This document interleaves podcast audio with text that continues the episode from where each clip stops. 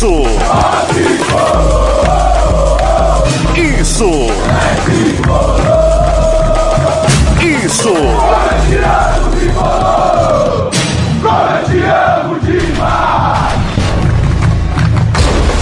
Isso é São Paulo! Isso é São Paulo!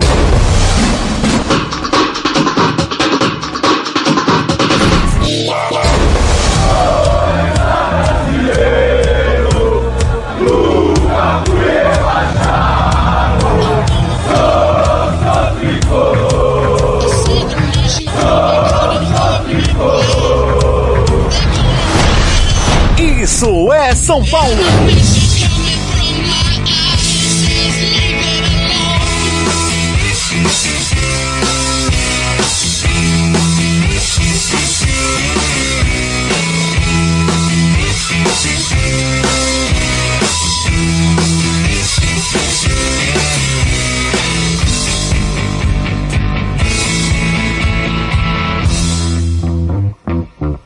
Chegamos! Começa mais uma edição do IESP, podcast do Isso é São Paulo, episódio de número 94, o IESP chegando na edição 100 e chegando também quase a dois aninhos de vida, hein? Não percam, dia 23, se eu não, 26 de, de março, se não me engano, ó, a pessoa cria o negócio e não lembra a data. Dia 26 de março, IESP completando dois anos de vida e já já também chegando ao centésimo episódio em seu podcast. Para quem não lembra da minha voz, já que faz tempo que eu não participo aqui com vocês, meu nome é Bruno Gross, estou ao lado de Aline Fanelli e de Eduardo Afonso, que no momento, na verdade, caiu aqui da nossa sala do Zoom, mas ele está presente, vai participar conosco. Lembrando que você pode encontrar o IESP no Twitter e no Instagram, no arroba IESPOficial, e que dá para ouvir este e os episódios anteriores, caso você tenha interesse, nas principais plataformas de streaming por aí. Tem Spotify, tem Apple Music, tem Castbox, Radio Public, Breaker, tem uma infinidade de opções para você encontrar o IESP. E agora, com o Eduardo Afonso reconectado, vamos apresentar nossa, nossa mesa redonda. Aline, primeiro boa noite para você, depois o Edu já pode se apresentar também. Muito bom estar de volta com vocês. Oi, Grossi, que bom que você voltou, né? Fazia muito tempo que você não aparecia por aqui. Seja bem-vindo novamente, Eduardo Afonso. Bom, eu começo falando que eu sou a pessoa que não gosta de dar palpites, mas quando dá, acerta, porque eu falei ah, que seria 1 a 0 para o ah, São Paulo, então eu queria registrar, porque eu acho que a gente não pode deixar passar um acerto como esse. Ah, Estamos aí, então. Hoje teremos muita participação dos nossos ouvintes, dos torcedores do São Paulo, que a gente pediu através das redes sociais. Tudo bem, Brunão? Pô, que prazer imenso você estar de volta aqui com a gente. A gente sabe que você não chinelou, o seu era motivos profissionais, é o único que não chinelou, porque Ivan Drago, que aliás eu desejo aqui um beijo e boa recuperação da cirurgia que passou hoje, né? Que o Ivan se recupere bem, cirurgia rápida também. E o nosso Bob. Não estou nem uma... sabendo disso. Vocês não estão nem sabendo, né? É. no procedimento cirúrgico, mas já já já está bem. Mudou o humor? Não sei, eu conversei um pouquinho com ele eu conversei um pouquinho com ele e ele estava assim tranquilo, né? Estava contente com a vitória do São Paulo. Isso já ajuda no humor dele e tudo mais. Mas eu quero deixar um beijo nele. Mas ele anda chinelando, o Bop anda chinelando. Eu e a Aline temos carregado essa labuta aqui quase que semanalmente. E o único poupado dessa chinelagem é você, Grossi. Obrigado. Nós sabemos que se falamos isso, e falamos isso, né? Que você está ausente por motivos profissionais e não por chinelagem mas será cobrado a partir de agora se não participar mais, só para deixar claro.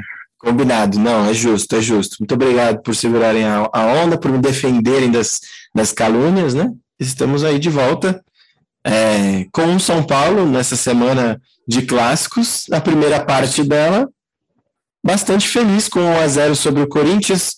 Para quem estava em outro planeta e não viu, São Paulo ganhou do Corinthians no sábado, 1 a 0 gol do Calera aos 50 segundos de jogo e vai, foi para o quarto clássico sob o comando de Rogério Ceni. Quatro vitórias, sete gols marcados, nenhum gol sofrido por enquanto. O melhor início de um técnico na história do São Paulo em clássicos. Até então havia, havia alguns treinadores com, com três vitórias nos três primeiros clássicos. E o Rogério quebrou essa marca aí, chegando ao quarto clássico, quatro vitórias, um recorde absoluto na história do São Paulo, né? Muita gente brincando. Quem pensava que o Rogério não ia quebrar mais recorde pelo São Paulo, acabou se enganando que ele já quebrou mais um. Aí, Aline, você passou aí de tarde, pediu para o pessoal mandar umas dúvidas, curiosidades, o que, que eles estão querendo saber, já que daqui a pouquinho, na quinta-feira, também tem outro clássico contra o Palmeiras, jogo atrasado, da época que o Palmeiras estava disputando o Mundial. Então, uma semana agitada, o torcedor fica empolgado, e já mandaram algumas dúvidas, algumas perguntas para você. Vamos começar então com, com a primeiro, com o primeiro assunto sugerido pelo pessoal. A Aline acho que deu aquela. Não, voltou, Aline. Voltou. Voltou, voltou. É que eu tava Ela... lendo sozinha e esqueci de abrir o microfone. Ah, legal. Agora sim. Não, vamos tentar relacionar com o clássico, então, né? Que o Rafinha teve um ótimo desempenho no fim de semana e ele tá cada vez mais caindo nas graças do torcedor. Então, tem várias pessoas abordando esse assunto, ó. Falem do Rafinha que tá calando a boca de muita gente. E aí, outra pessoa, a Rafinha tá realmente. Como. Fala os nomes, né? Mundinho Caleri Brasil, que falou que o Rafinha está calando a boca de muita gente. Uh, o Yuzuki, Rafinha está realmente comandando o vestiário entre os jogadores? E o Miranda Volpe e Reinaldo nessa história? Então, falando primeiro do Rafinha, né? Eu já cheguei a dar um depoimento aqui alguns dias atrás, quando eu tinha feito o jogo do gramado e o Rafinha tinha sido substituído, como eu percebi a movimentação do Rafinha no banco que o mesmo jogador que o Rafinha no campo, ele é no banco. Não para de incentivar, foi contra o Santo André.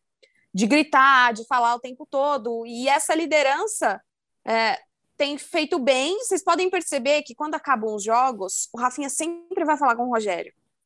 E ele bota lá a mãozinha dele na boca, mas ele sempre vai cumprimentar o Rogério e falar alguma coisa e discutir alguma coisa e debate também durante o jogo. Então a torcida está gostando bastante desse papel também do Rafinha, né? Porque a gente já comentava aqui antes do campeonato começar que era um jogador baseado nos números dele no Grêmio, de partidas e de titularidade, que era um jogador bastante regular, né? Um jogador que não costuma ficar fora por lesão, apesar de já ser é, um pouco mais velho, né? Também dessa ala dos mais experientes, mas que era um jogador que daria pelo menos essa regularidade à lateral direita do São Paulo.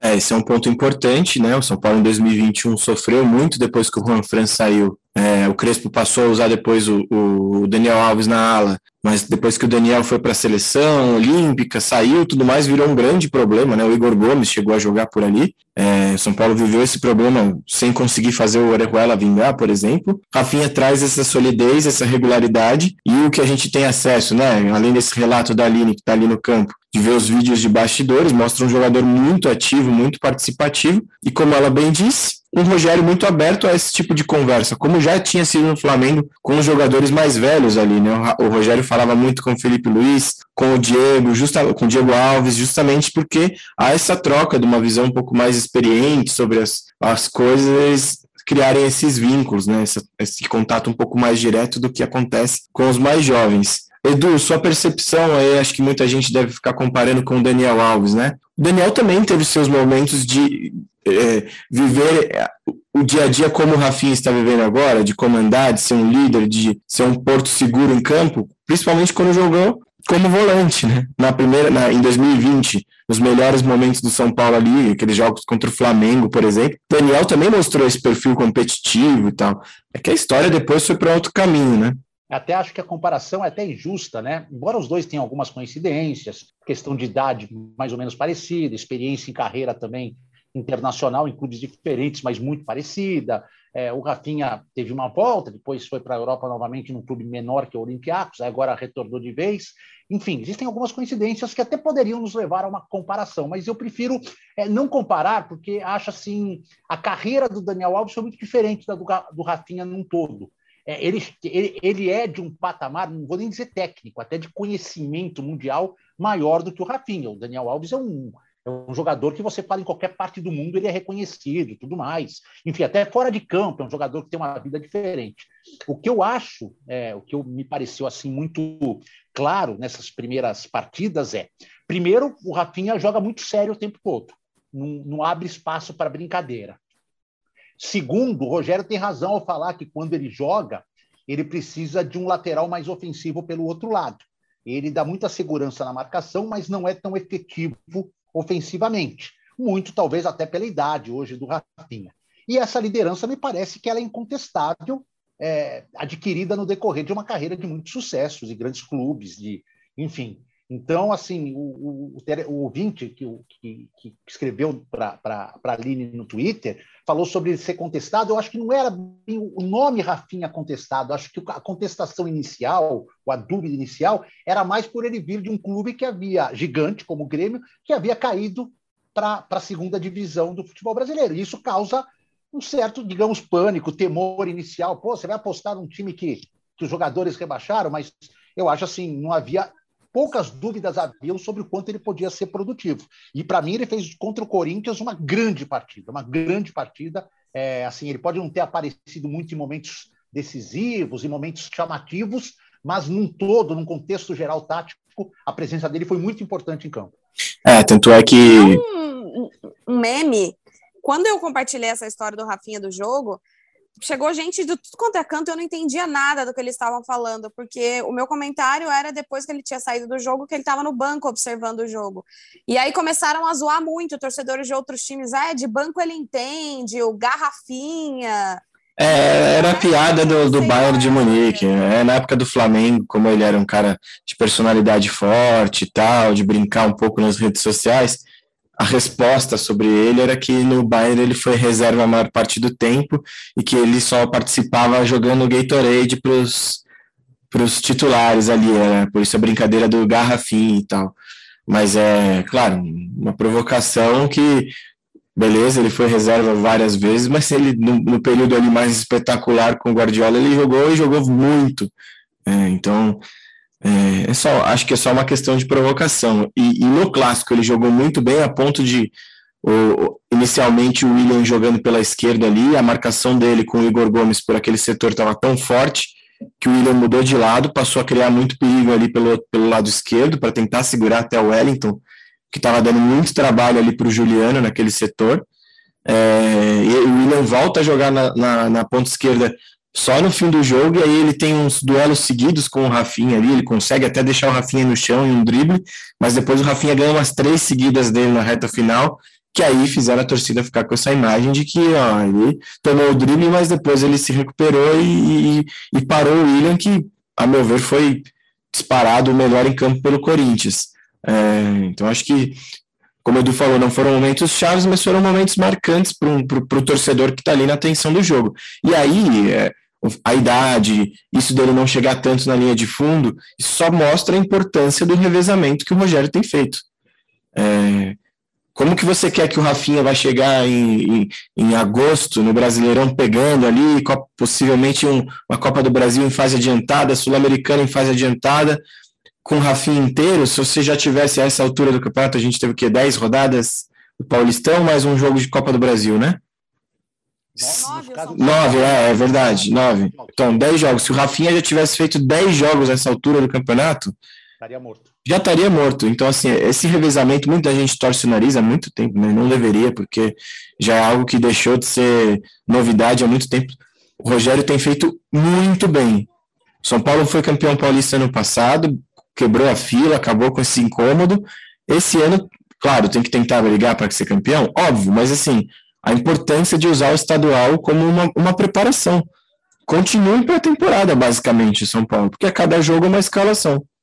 E um detalhe, Grossi e Aline, é, até para vocês comentarem, né? Eu vou puxar aqui um pouco Fortaleza, mais da primeira passagem, mas a segunda também isso aconteceu, e menos o Cruzeiro, até por falta de tempo, e o Flamengo, porque ele já pegou um time montado que era até difícil pela situação que ele pegou ali, já disputando o reta final, ele fazer muitas modificações. Mas no Fortaleza, ele também não tinha um 11 titular. Não. O Bruno Melo, às vezes, era titular, às vezes não era. O Wellington Paulista, às vezes, era banco, às vezes não era. É, enfim, outros jogadores que não vou lembrar aqui. Ele tinha talvez ali uns três ou quatro, como eu acho que ele tem. Eu até fiz uma divisão dessa no meu, na minha entrada no ar. O Eduardo Elias perguntou depois do jogo. Ele perguntou: ah, o Rogério vai, vai ter um time titular? Não vai ter? Eu diria: olha, hoje ele tem assim uma base de quatro jogadores que, se esse, esses só ficam fora por uma questão médica, de suspensão ou de um estresse físico gigante, que, na minha opinião, são Arboleda, Sara, Alisson e Caleri.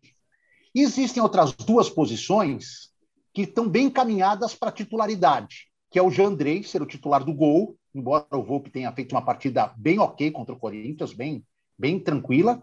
E o Rafinha, porque assim, a hora que ele tiver que a coisa embalar, talvez ele tenha condições de a cada quatro jogar três, talvez, ou a cada cinco jogar três, né? E o Igor Vinícius e, e o Moreira. Então, o Pablo Maia, eu acho que ele vai.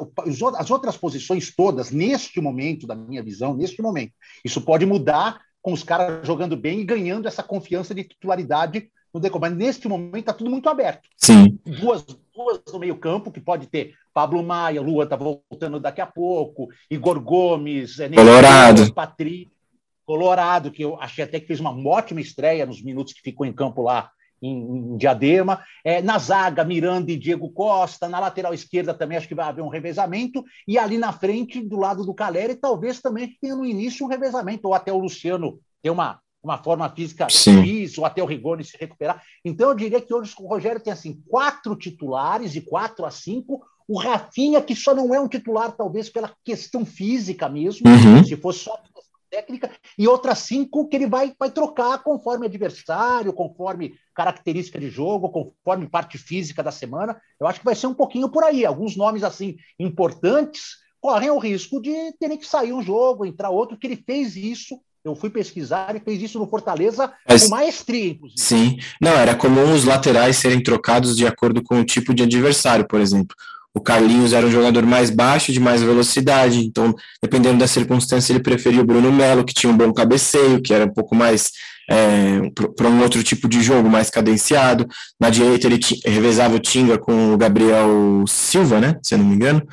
É, é isso, Gabriel Silva. Na zaga mesmo, o Quinteiro foi titular uma época, o Jussani foi outra, mas ele tinha só um ali que jogava mais e o resto ia trocando. É, era o Felipe e o Juninho ali no meio campo que quase nunca saíam, mas depois quando ele teve, passou até o Ronald também revezava bastante, até no gol ele revezava. Então, assim, Sim. agora ele já disse, por exemplo, que vai ter jogos em que ele vai precisar de mais técnica, de uma bola mais no chão trabalhada, que talvez não vai ser o jogo para o Caleri. O Caleri é o jogo da, da força ali, da imposição, da, da pressão, é, se ele tiver com dificuldade ele... de entrar por dentro, talvez não vai ser o Caleri. E ele me deu uma impressão ali na coletiva, a hora que ele fala do Caleri, que ele elogia o Caleri, aí tem um ponto que ele fala quando ele tá ligado no jogo. Então eu acho que às vezes o Rogério entende que ele não tá muito ligado no jogo e que contra o Corinthians ele estava. E até em cima disso, nessa questão da equipe titular, o Rogério pode ter pensado uma coisa no começo da temporada e agora já está outra, porque, por exemplo, o Pablo Maia tem sete jogos, cinco como titular. Exato. E foi algo que apareceu durante o processo, Sim. foi algo já planejado. Ele foi vendo nos treinos e encaixando, vendo que o cara mudaria totalmente a forma do time jogar. E realmente, a transformação do São Paulo pós Pablo Maia é nítida. O Nestor se achou numa posição em que ele tem sido muito mais eficiente, a saída de bola está muito mais rápida, porque o Pablo Maia é, demora menos para fazer os movimentos, né? Ele já está mais acostumado por ter sido treinado na base a vida inteira num jogo de saída mais curta, assim, ele já recebe girando, toca firme. Essa é a vantagem de você trabalhar com jogadores jovens, é que eles têm menos vícios. Então você vai conseguindo mudar e moldar o time com isso. E eu acredito, da mesma forma que o Edu, que vai continuar tendo esse revezamento. E mesmo esses titulares, mais titulares, também vão vez ou outra sair. Acho que o torcedor tem que cada vez mais se acostumar com isso, porque é, o incomum hoje em dia é você definir os 11 e não mudar de jeito nenhum, que é o que inclusive pegaram no pé do Diniz na época, né, que ele definia aqueles 11 e insistia por um certo tempo e desgastava o time até é, para a reta final, por exemplo. É, acho que é importante esse movimento que o Rogério está fazendo. Tem gente que gosta mais de saber os 11. Eu acredito que cada jogo é uma história. E aí eu até recomendo a entrevista do Rodrigo, atacante do Real Madrid, para o podcast Sexta Estrela né, do GE. A entrevista foi conduzida pelo Bruno Cassucci e pelo Rafael Zarco. E o Rodrigo fala que o Ancelotti escala um time, mesmo que não mude várias peças, mas às vezes muda o posicionamento, cada jogo é uma história. Então, se ele achar que naquele jogo o Benzema não vai jogar, ele não vai colocar, porque o adversário, ou o campo, ou a parte física não está tá impedindo essa escalação. Então, acho que é cada vez mais natural. E aí, Aline, quais os próximos temas para a gente abordar? Eu acho que dentro do que a gente já falou, já pega um que foi falado algumas vezes, que é de Miranda, Reinaldo, essa não utilização, acho que também vem um pouco de costume do torcedor, né? E aí, nossa, o que, que o Miranda vai achar, o que, que o Reinaldo vai achar, mas eles compreendem, é óbvio que eles estão conversando ali no dia a dia, eles entendem o que vem sendo tra é, tratado. Eu não imaginava que ele fosse começar o clássico com o Léo na zaga e o Miranda no banco. Eu achei que ele fosse de Miranda e Léo na esquerda era até um, algo que a gente comentou no último episódio do podcast, por que o Rogério não utilizava o Wellington. E de repente o Wellington surgiu na equipe titular. Da, nossa, o Rogério ouviu o IESP depois que a gente perguntou, né?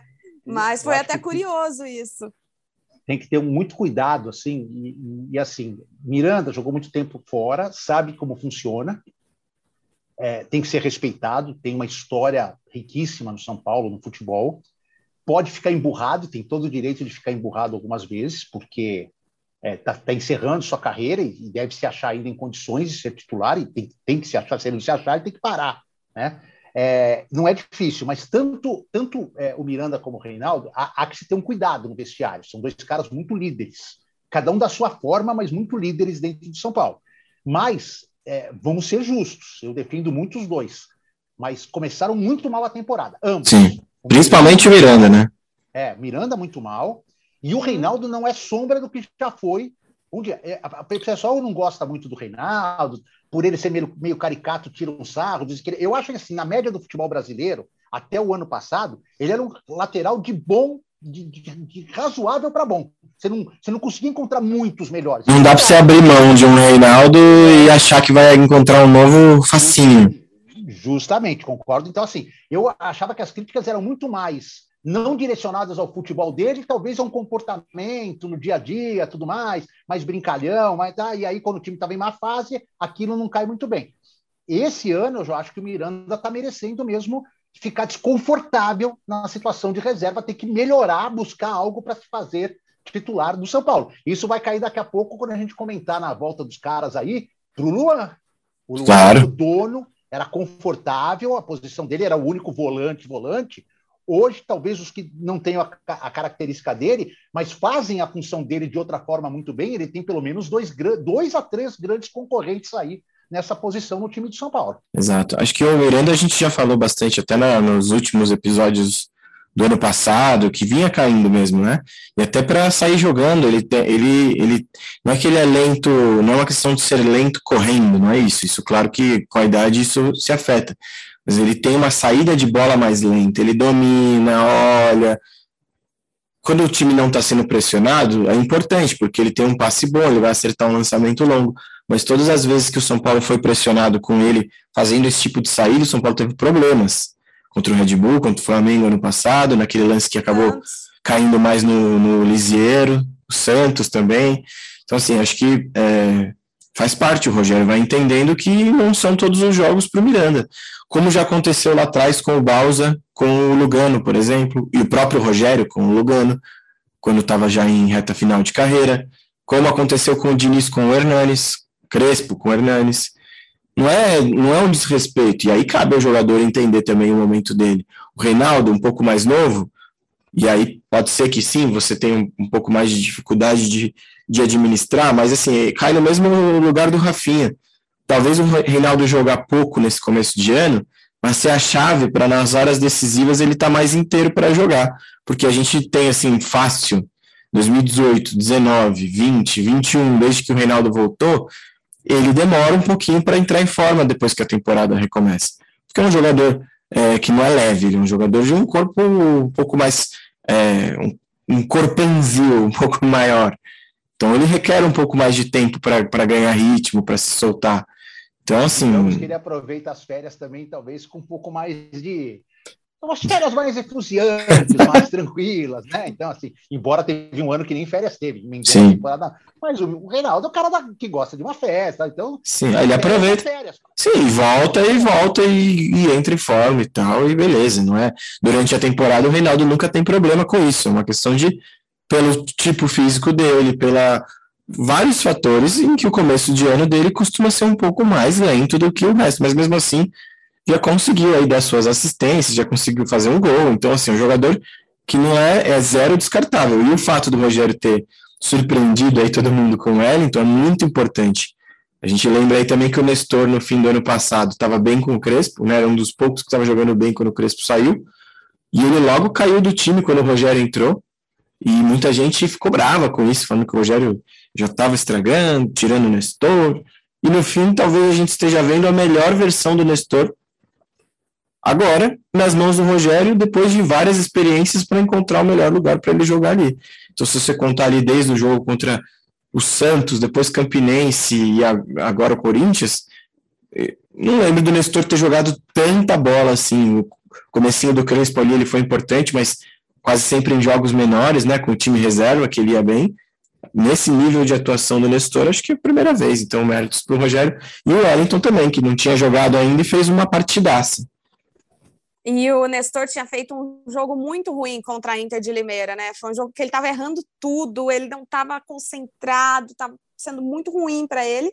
E aí, depois do clássico contra o Santos, ele se firmou de novo, né? E aí ele começou a ter esse crescimento, justamente coincidindo também com essa entrada que você falou, né, Gross, do Pablo Maia na equipe. E acho que para a gente passar para o próximo item, só queria registrar que o torcedor reclama tanto, né, de quando o jogador de São Paulo se lesiona e tal, que a gente precisa falar da recuperação do Diego Costa, porque a gente recebeu a informação de que ele estava fora com estiramento lá para o jogo do Água Santa, e o Diego Costa já voltou e entrou no segundo tempo quando precisou fazer a alteração. Tinha sido um é estiramento é leve. falar também. É, estiramento leve, mas realmente foi uma recuperação de contratura, não de estiramento, que estiramento vai de 15 para cima. Então, é. mesmo leve, foi uma recuperação. E outra coisa, só tem um jogador no DM exatamente, tirando o Jandrei, que é uma, um caso de protocolo de federação, é, só tem um jogador no DM, que é o Igor Vinícius. Os outros todos já estão em, ou terminando a transição da preparação para o treino tático, para o treino técnico, né? É, mas já todo mundo prestes aí a ficar à disposição do Rogério Ceni. Diga lá, Aline, emende próximo assunto. Vamos lá, são mais parecidos, então eu vou juntar duas aqui também. Vini dos Santos, o Rogério com esse elenco na mão pode fazer o São Paulo brigar por títulos na temporada? E aí o Palles pergunta qual o motivo do São Paulo ir tão mal contra os pequenos e bem contra os grandes. É realmente pela retranca ou o time evoluiu? É. Até nessa, né, nessa, Grossi, até nessa sequência, né? Os dois empates foram, na minha opinião, com as duas equipes é, menos favorecidas tecnicamente dos sete confrontos, Inter de Limeira e Campinense. Talvez um pouco por isso veio essa pergunta, que realmente São Paulo empatou, ganhou de times melhores Sim. e complicou com times menos favorecidos. Contra o Campinense teve até, o primeiro tempo foi bem bom, né? O goleiro fez tipo sete, seis defesas ali muito difíceis. É... Depois o segundo tempo foi realmente ruim.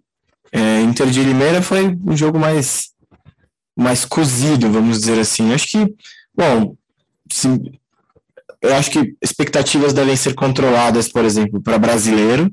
É, realmente há elencos melhores e mais competitivos, maiores do que o do São Paulo, mas vejo um time cada vez com uma cara um pouco mais competitiva para de repente ele brigar por, por Libertadores vaga direta, e isso, a meu ver, já é excelente para a realidade do São Paulo. Paulistão, Copa do Brasil Sul-Americana, assim, depende muito do, do, do, caráter que o time vai ganhando ali, do, do, do, perfil. Às vezes a gente vai ter um time em campo, vai ver um time em campo como um, como era o time do Diniz, que para pontos corridos era regular e competitivo, mas para mata-mata não se encaixava. O oposto do Crespo, que jogava melhor os jogos de mata-mata e, e, e, no longo prazo não mantinha o mesmo nível de concentração. Acho que ainda não dá para não dá para fazer esse desenho de como vai ser esse time. E dos menores vai ser natural. Primeiro, a retranca atrapalha. Segundo, que esse início de ano é o que a gente falou, revezamento. O time não está ainda no melhor, no melhor entrosamento, as jogadas não estão azeitadas como, como deveriam. Acho que ainda é cedo para as duas análises. E essa história Até porque menores... o time vai se achando, né? É. é. E essa a história dos menores ela vai terminar com a chegada do brasileiro, com a chegada das fases mais decisivas da Copa do Brasil. Pode ser que aí no sorteio você tem uma surpresa na Copa do Brasil, tudo mais, mas é uma, talvez, que a gente sabe se vai cair com o São Paulo, Flamengo, com quem vai. A tendência é que o São Paulo, a partir do brasileiro, da fase final do Paulista, ou, e, e da, da, sequência da Copa do Brasil, depois de passar pelo Manaus, que ele comece a encontrar times que vão agredi-lo, que vão buscar resultado, que não vão ficar ali plantados uma característica assim muito circunstancial, time com a menos, ou no Sim. final do jogo o time buscando o empate, valorizando o empate no Morumbi. Então a tendência é que o São Paulo enfrente menos menores e mais times que ele tenha potencial para atacar e ser atacado. Eu também não quero fazer nenhuma previsão ali de, de, de, de busca de título. Acho que as metas estabelecidas estão dentro do que esse time pode, pode conseguir. Final de Paulista, final de Sul-Americana, é isso, né? É, quartas de Copa do Brasil, se não me engano, e entrar na Libertadores via Campeonato Brasileiro. São essas metas, se eu não tiver muito louco, que a diretoria estipulou. São duas finais e, enfim, acho que está dentro do que esse time pode, pode alcançar mesmo durante a temporada. Eu acho também. E a Sul-Americana tem uma fase de grupos ali agora também, né? Então não é direto o mata-mata. Então ainda tem essa etapa é, que o Rogério vai poder equilibrar algumas coisas. Acho que Campeonato Brasileiro realmente não dá para levar em consideração. É claro que conforme os confrontos vão se desenhando, é, é possível analisar melhor, né? Mas o time hoje trabalha dentro das suas possibilidades e sabe o, o que tem na mão, até onde pode chegar ou não. Eu acho que isso é importante também. É, o ano passado ficou muito essa coisa da Copa do Mundo do Campeonato Paulista. Começou o brasileiro, beleza, não estamos ganhando. Ah, mas uma hora vai ganhar. Não, isso aí é. Isso aí é paulista. E aí foi vendo que não, foi vendo que o negócio foi mudando de figura, mudando de figura. Então, não sei, a impressão que me dá é que tem mais pé no chão esse ano.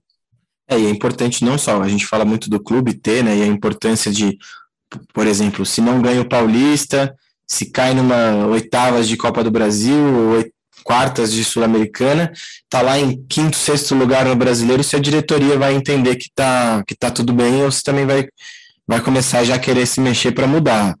Cabe, cabe esse ponto de atenção para ver como a diretoria vai trabalhar com essa expectativa que ela mesma não coloca lá tão em cima, mas ela vai precisar cumprir. E acho que para o torcedor também é saudável não, não entrar no brasileiro achando que vai dar. Óbvio, o torcedor sempre vai torcer para que aconteça, mas tem que ter um pouquinho de consciência também, né? Senão a gente é, não aproveita nada o futebol, né? Você vai olhar para o time, você, vamos supor que você torce para um time que está ali, você torce para o Havaí, acabou de subir da segunda para a primeira divisão, você vai achar que o Havaí vai ser campeão, que vai para Libertadores direto, você vai ter seu pé no chão ali de torcer, saber onde seu time pode chegar. Ah, mas para um time grande é muito pouco pensar. Tudo bem, é muito pouco pela história. Mas mesmo se os 12 considerados grandes estivessem em um momento espetacular, só um ia ser campeão. Então, assim, é, acho que as pessoas precisam curtir melhor.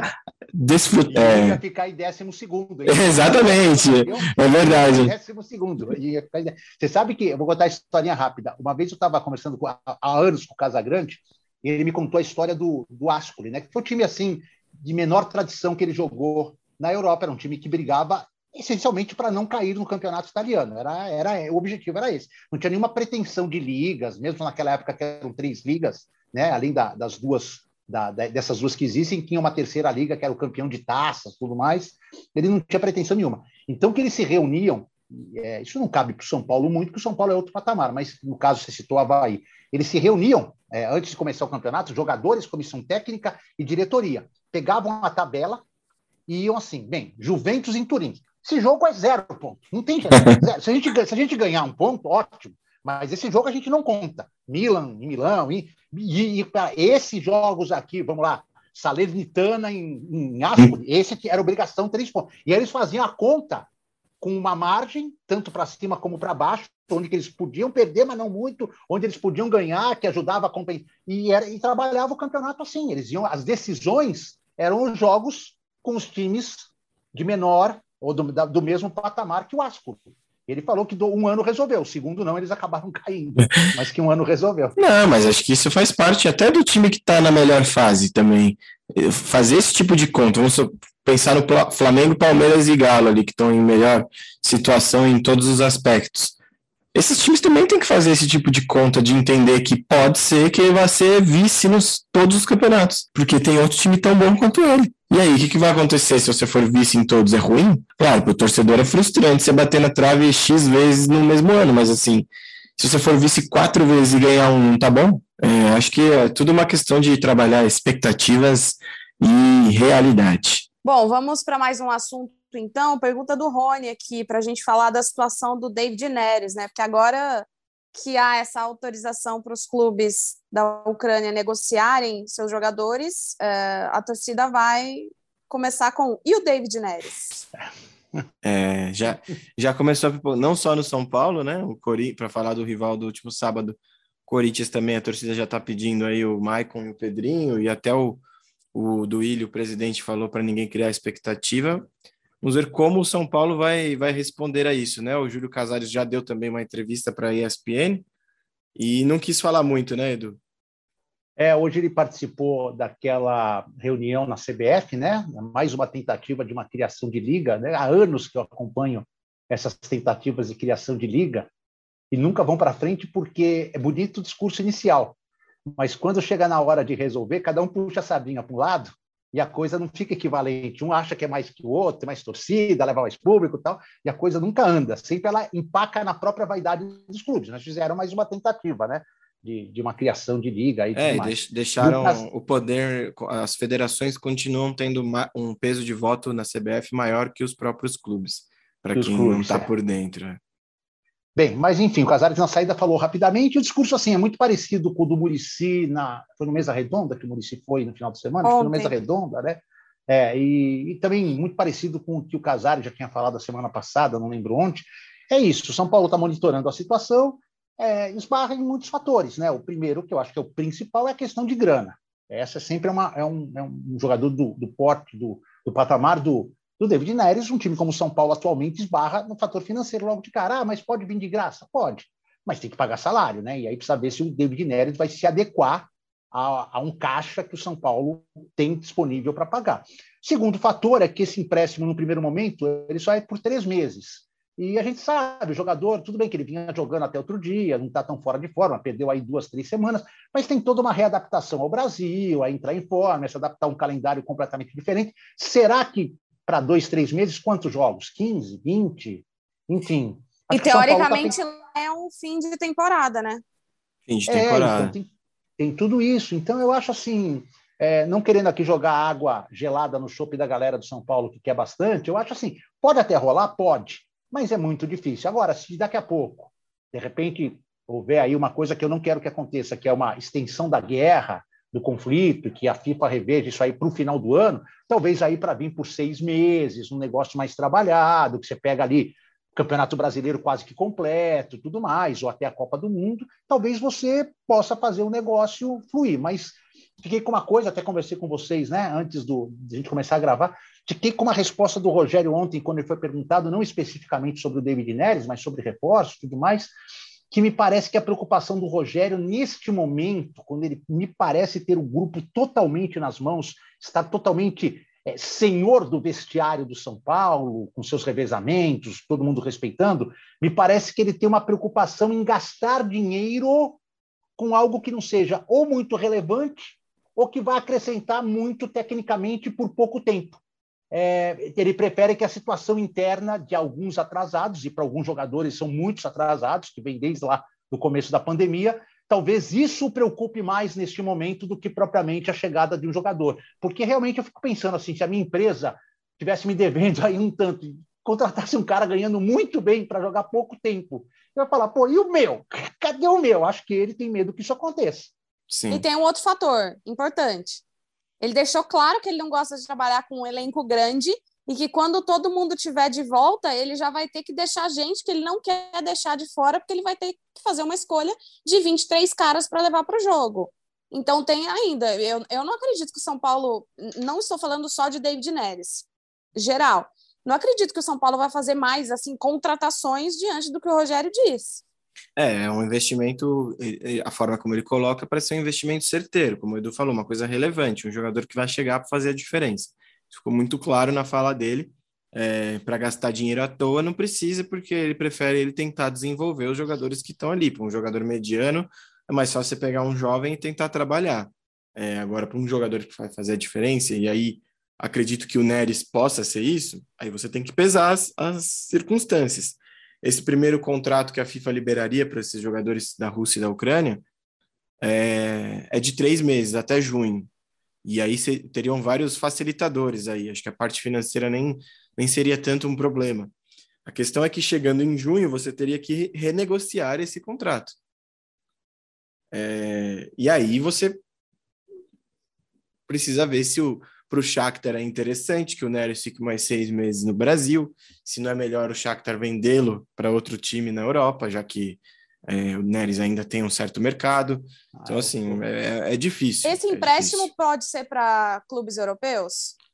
Os clubes europeus é, podem até pegar já direto agora, não só por empréstimo. É porque eu, até então aquela a especulação inicial era de que só poderiam haver empréstimos para Brasil e, e Estados Unidos, né? Então, não. Então, os clubes da Europa podem também pegar esses jogadores. Se, se eu não entendi errado, os clubes da Europa podem até comprá-los neste momento, nessa janela. Tá. Mas, enfim. E aí, saber muito qual que é. Qual, assim, eu acho que o David Neres, ele nem quis voltar no voo, né? Ele passou mais uns dias, ou mais um ou dois dias na Holanda com a, com a namorada dele, que, se não me engano, é alemã. Se Isso. estiver completamente enganado. É, saber também, é, o cara passou por um trauma que a gente aqui não, a gente não tem nem como imaginar, a gente não tem nem como colocar na balança o quanto isso, no, no aspecto psicológico, mexeu com, com ele, né? Ele estava uhum. ali na Holanda, tal, de repente foi para a Ucrânia em meio a tudo isso, tal. Enfim, de repente até ele que pode querer dar um tempo aí de três meses para ter uma definição, porque a gente não sabe, né? É, qual que é a torcida nossa, de todos nós? É que essa guerra termine amanhã e que, no, no, na pior das hipóteses, a vida normal volte daqui a 90 dias nos dois países, tanto nos invadidos como nos invasores. Mas numa dessa, é, vai saber se o David Neres não, não, não vê a possibilidade de voltar para a Holanda, ele deve ter um mercado, na pior das hipóteses, na Holanda ele deve ter um mercado.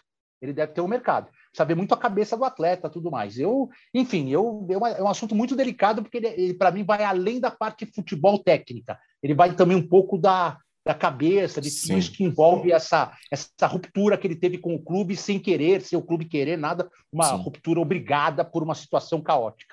E tem até o 7, 7 de abril para os movimentos de, dessa janela provisória da FIFA é, se realizarem. E aí dá para entrar, né? Eu, assim, o presidente Júlio Casares, muitas vezes, a meu ver, exagera um pouco na, no marketing pessoal ali, é, mas entendo como uma, uma coisa importante a tentativa de aproximação ao David Neres que foi feita. Claro que rolou toda uma, uma espetacularização do negócio, de talvez até se valorizar demais para algo que foi só as autor foram só as autoridades brasileiras que tiraram os brasileiros de lá, né? Falar num tom como se tivesse participado tão diretamente assim do, do processo, mas de qualquer forma, fora esse fora os excessos, foi um movimento, é, esse tipo de relação que o São Paulo sempre foi muito bom em cultivar com os jogadores que passaram pelo clube, e acho que isso é de se destacar. É, a iniciativa de, de mostrar ao David Neres, e isso foi feito via presidente, em que pesa os exageros, e até via clube, que postou, fez posts é, se colocando ao lado do David Neres e tudo mais. Então, acho que são coisas pequenas que podem não que podem não se converter em nada concreto, mas que são importantes para o clube com, com, é, é, cultivar esses laços, porque o São Paulo é, passou por, por problemas em que ele acabou, e o Rogério é uma prova disso, né? De que acabou sendo maltratado, assim, de certa forma, pelo clube. E acho que nesse ponto o São Paulo foi bem, e eu sou bastante crítico a todo, tanto a, a essa postura do Júlio e tudo mais, quanto a outros fatores dessa diretoria, mas nesse aspecto eu achei bastante positivo, tanto pela mensagem que passa humanitária mesmo, né, de se preocupar com o ser humano, e tanto por cultivar o laço com alguém que o clube criou e precisa mesmo passar esse é, esse carinho, tanto para mostrar respeito, quanto para mostrar para o cara que quando ele quiser o clube está aqui para ele. E alguém que não conseguiu jogar com o Arsene, né? Que foi Verdade. vendido antes do começo da Verdade. temporada de 2017. Seria obviamente, numa hipótese disso acontecer, seria um roteiro bem interessante. Seria né? mesmo, seria mesmo. E lembra, me lembra até de uma matéria que fiz na época do UOL, de setorista no UOL, no fim de, no começo de 2018, né, que era São Paulo vendeu Neres para ficar com Prato e Luiz Araújo e no, e no fim não ficou com nenhum dos três. Mas poderíamos ver esse encontro aí finalmente de né, o Ceni não chegou nem a treinar com o Neres, porque o time foi para a Florida Cup não. e o Neres estava no Sul-Americano Sub-20 na época. E aí logo foi vendido para o Ajax. Tem mais algum tema por aí, Aline? Ah, só reclamações de torcida da, com relação a total acesso, né? Porque era uma promessa da atual diretoria de resolver esses problemas de burocracia com relação ao site, mas esses problemas até agora não foram resolvidos. É, estava entre é, os pontos é, prometidos naquela coletiva, né, de 100 dias de, de gestão e tudo mais. É, aqueles vários daqueles pontos não andaram, alguns andaram bem, né? A parte de patrocínios, acredito que a, seja a principal delas. A, aquela promessa de redução salarial que eu enchi bastante o saco no ano passado. Se eu não me engano, o Belmonte deu uma entrevista no comecinho desse ano falando de quanto reduziu e explicando, claro, não apresentou um documento para provar, mas de certa forma prestou uma conta até chegar o balanço aí a gente não consegue confirmar, mas é um dos pontos abertos, né? Os problemas já e, são e, de muitos anos. É né? isso que eu ia falar, Grossi. Problema sim, cara, é uma coisa ir, parece ser irresolvível no São Paulo problema. Parece do... que não querem resolver, na verdade. É, né? é porque assim, eu, eu, ouço isso desde, talvez desde 2014, 2013. 2015. Você vai lembrar, Edu, quando o Aidar entrou, e aí na, na, na virada para o segundo ano de gestão ali, 2015, não sei se vocês vão lembrar, a Aline também já, já era setorista na época. É, o Aidar chegou a tirar total acesso e colocou uma empresa que tinha trabalhado na venda de ingressos na Copa do mundo no Brasil. Só que ela tinha passado por alguns problemas também, então rolou uma certa polêmica. E para piorar, é, os dois primeiros jogos sob essa nova empresa tiveram problemas dos ingressos não serem, não conseguirem ser vendidos, umas filas enormes na hora de entrar no estádio, mesmo com jo jogos com público baixo. São Paulo teve um monte de problemas naquele início de temporada, suspendeu esse novo contrato e voltou para total acesso. E continuou tendo problemas, né? A gente pode lembrar que do Paulistão de 18, né? Quando eles anunciaram a venda de ingresso para a final, sem o São Paulo ter ido para a final. É, é, as várias é. quedas que impedem o torcedor de comprar, ingressos. Que... E sempre nos jogos importantes, né? Exatamente. E, Não, e assim, assim é... gente lá dentro já tentou mudar isso, pessoas fizeram esforços para tentar entender por que tinha problema, por que, que não dava para mudar, e ninguém conseguiu mexer até hoje. Então, realmente é um mistério. Né, eu acho que isso cabe é, dentro disso que a gente, por exemplo, Grossi critica, eu critico, elogio, às vezes eu acho crítico, às vezes eu acho elogioso, que é o fato do Casares se manifestar muito publicamente, seja via redes sociais, seja através da assessoria do clube e tudo mais. Eu acho que isso é um ponto fundamental. O Casares tem que convocar uma, uma, uma entrevista é, com os membros da Total Acesso, porque também não adianta só o São Paulo ir lá explicar, a gente precisa saber a explicação técnica, por que, que a coisa não funciona, por que, que o, o, o sócio torcedor ou, ou, o próprio torcedor comum, a hora que ele vai comprar o ingresso para um jogo desse tamanho como foi São Paulo, ele tem dificuldade. Não, não é uma coisa assim, ah, tive dificuldade um, um jogo da temporada só, pois passaram-se três anos. Não, é uma dificuldade relativamente constante. Então, cabe a isso, dentro dessa gestão que, que vende realmente esse negócio da transparência, Vamos fazer uma coletiva, vamos chamar os caras da Total Acesso, que eles precisam ser alvo também. Não adianta ficar só bombardeando São Paulo. Precisa bombardear os caras, para que tecnicamente seja explicado ao torcedor o que acontece. E depois seja imposta uma data limite. Olha, prazo para os caras resolverem esse problema é até o final desse ano. Se não resolver, o contrato está rescindido automaticamente e nós vamos cotar outras empresas que possam prestar esse serviço com melhor qualidade. Porque, assim, deve ser um desespero a gente não paga para entrar nos estádios, porque nós vamos trabalhar. Né? Eu, quando eu não estou trabalhando, só não, não costumo ir ver jogos. Mas eu fico imaginando o cara que paga sócio torcedor e ainda tem todo esse trâmite Estresse, de né? desgaste. Não aparece desconto. É, não, isso é uma coisa louca. O cara paga por isso, ele paga para ter essa, essa comodidade e ele Sim. se desgasta mais com essa comodidade não funcionando do que ele para a porta de uma bilheteria e comprar o ingresso como um torcedor comum. É uma coisa assim, é desesperadora. Eu, eu recebo relatos desesperadores. É que eu não tenho, a gente não tem o que fazer, porque falta uma explicação transparente por é. todo mundo. Só falar e... que vai resolver não é uma explicação transparente. E acho que poderia ter rolado aí também uma ação de venda de ingressos para os dois clássicos, né? Uma ação conjunta é. ali, aproveitar essa oportunidade para o torcedor ouvi... comprar ali um pacote. É. Eu, eu já defendi muito isso, assim, inclusive para Libertadores, né? Quando classifica para a fase de grupos, de vender o pacote e tudo mais. Chegaram Mas já ouvi de. Isso, né, Bruno? Na, na, que, na, na, na, Libertadores, Libertadores que né? foi interrompida aí da pandemia, Sim, tinha isso. até uns jogos do é. Paulista junto. Mas assim, eu ouvi de gente lá que trabalhava no clube que não necessariamente é algo é, rentável Porque o que acontece. Ah, é óbvio que não é. Não, é quando óbvio você. que não, é, né? Não, quando você mistura, por exemplo, Paulistão com Libertadores, você vai ter lá os três jogos da Libertadores lotados, mas aí beleza, você garantiu uma certa renda para jogos do Paulista que poderiam ter públicos baixos e você vai ter uma renda um pouco maior por causa disso. Mas você tem um prejuízo do tipo alguns ingressos de, de arquibancada, por exemplo. A pessoa já comprou. Se ela não vai naquele jogo do Paulistão porque ela fez as contas e dá para ela não ir em um porque valeu a pena financeiramente já o pacote só pelos jogos da Libertadores, você pode ter um prejuízo esportivo do estádio vazio com a renda garantida. Não, tudo bem, eu, eu entendo isso, mas a gente está falando de dois clássicos numa diferença de menos de uma semana. Não, a gente está falando de Paulista e Libertadores, entendeu? Não, Desse caso sim, sim, especificamente. Sim. É, não me parece tão Desse simples, caso. e ainda mais com no caso da, é, da total acesso. Eu, eu é, realmente exatamente. não tenho conhecimento de do quão, do quão é, vantajoso é fazer uma venda casada. Assim, eu, eu tinha essa percepção também, mas quando eu ouvi de uma pessoa que eu considero que entende muito do tema, falando que não era nem sempre era algo vantajoso, eu, eu levantei essa dúvida, mas normalmente eu concordaria com você. Estou fazendo só um advogado do diabo aqui para ver que nem sempre é tão assim é, uma coisa ou outra. Né?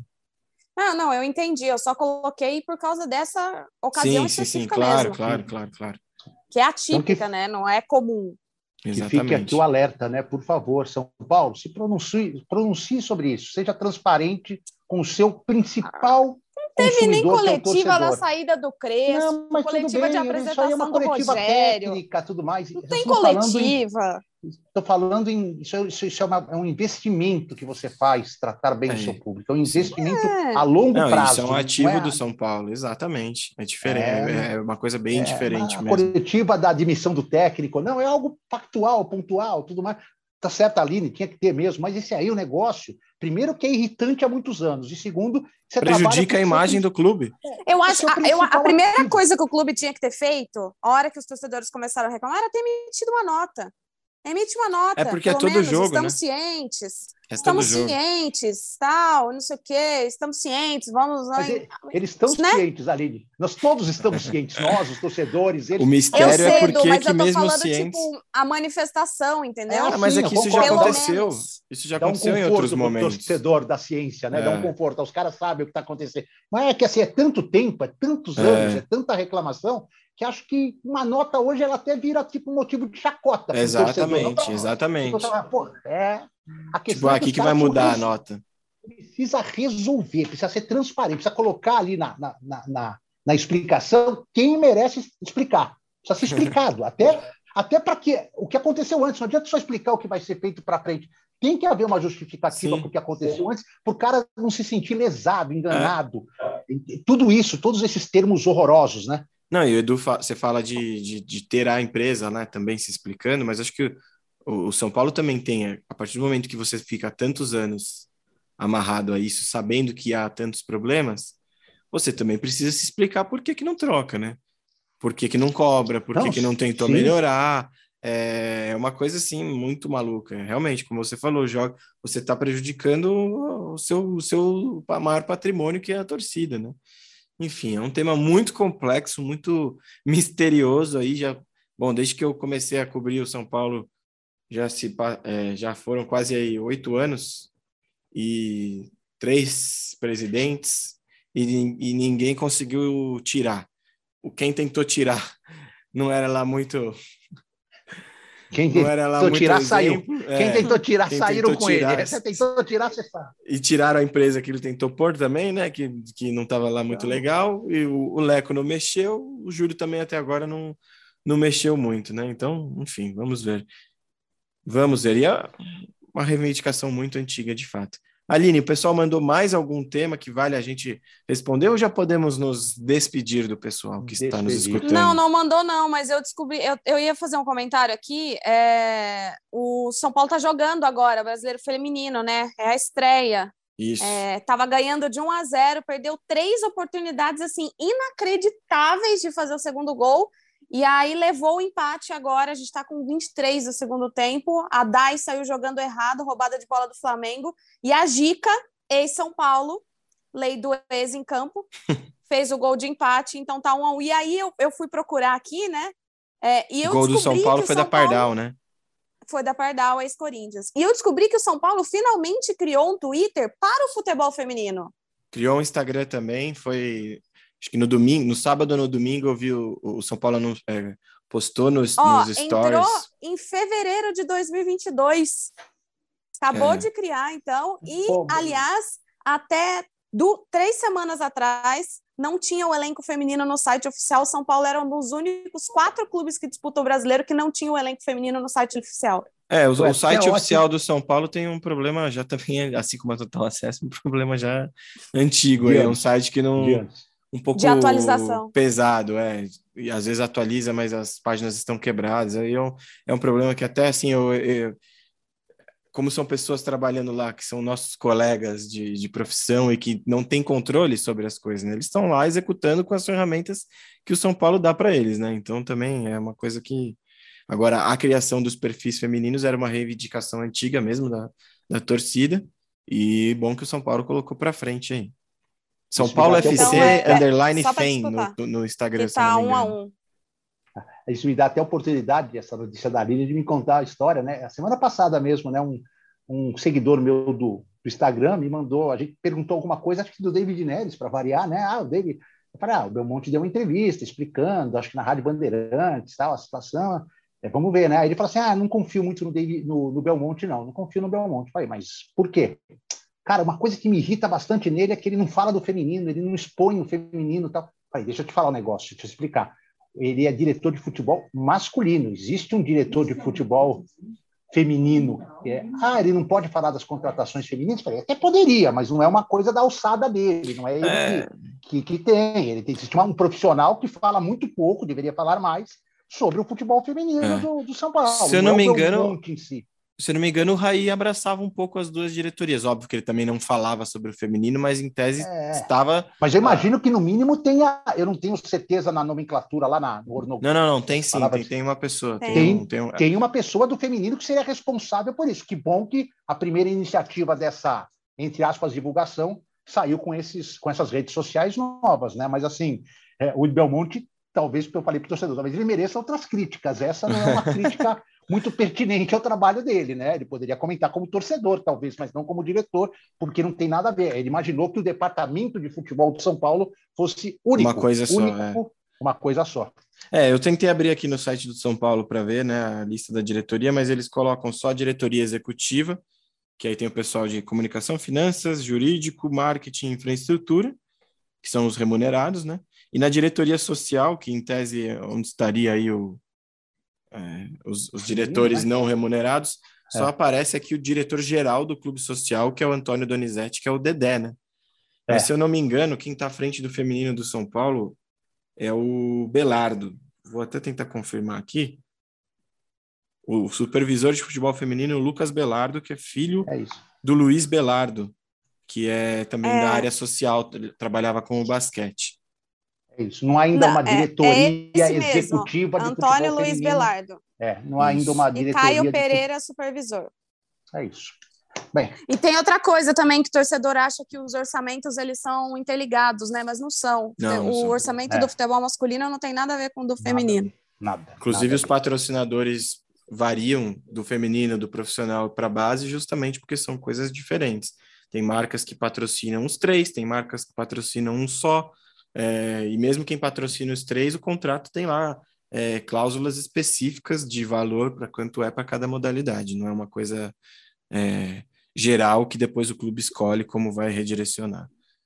É isso. Exatamente. É isso, pessoal. Lembrando que Bruno vocês voltou, podem- Fizemos voltei. um programa.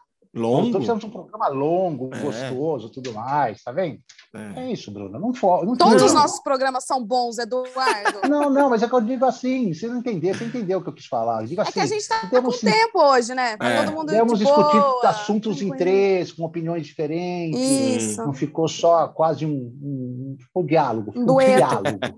É, vamos, vamos aguardar que a chinelagem termine para é. nosso querido Repolinho, agora recém-operado, novinho, podendo saltitar aí pelos quintais da vida. Quem sabe ele volta melhor agora.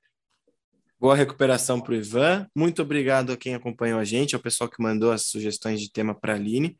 Vocês podem encontrar a gente no Twitter e no Instagram, no arroba IESPOficial, e encontrar este e outros episódios do IESP, que está perto do episódio 100 e dos dois anos de vida, no Spotify, no Apple Music, no Deezer, no Castbox, Radio Public, Breaker, tem um monte de lugar para você escutar a gente e também se inscrevam no nosso canal no YouTube. Tá paradinho lá, eu sei, mas quem sabe as coisas não voltam é, para valer lá pelo YouTube também. Então, valeu, Aline, valeu, Edu, obrigado pelo Boa. papo, obrigado pela companhia. E valeu. até a próxima. Tchau.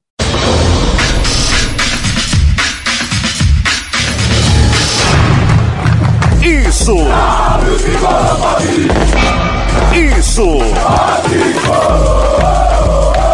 Isso!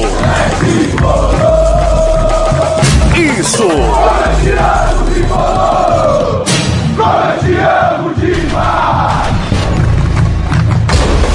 Isso é São Paulo! Isso é São Paulo!